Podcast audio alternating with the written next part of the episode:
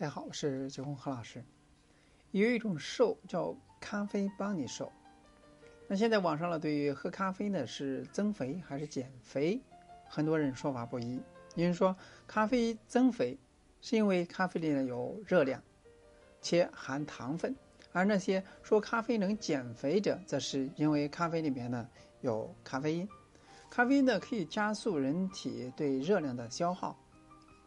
那么喝咖啡到底能不能减肥呢？根据调查结果显示，一杯咖啡内含有一百毫克的咖啡因，这些咖啡因呢能够提高人体心肺功能，让人体的新陈代谢呢提高百分之三到百分之四。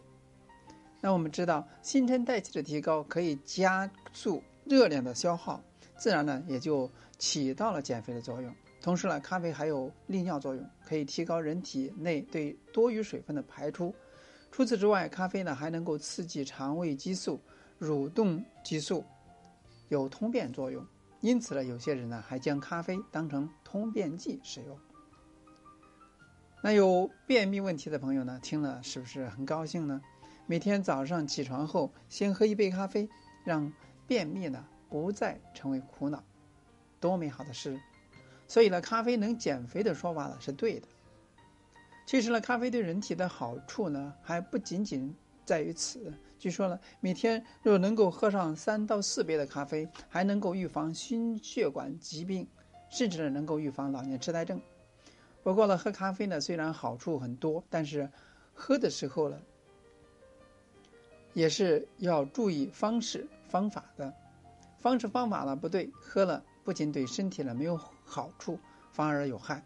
比如说，如果说边吃正餐边喝咖啡，或者说餐后半个小时内喝咖啡的话，那么咖啡里面起到关键减肥作用的咖啡因和单宁酸，反而会影响身体对铁的吸收。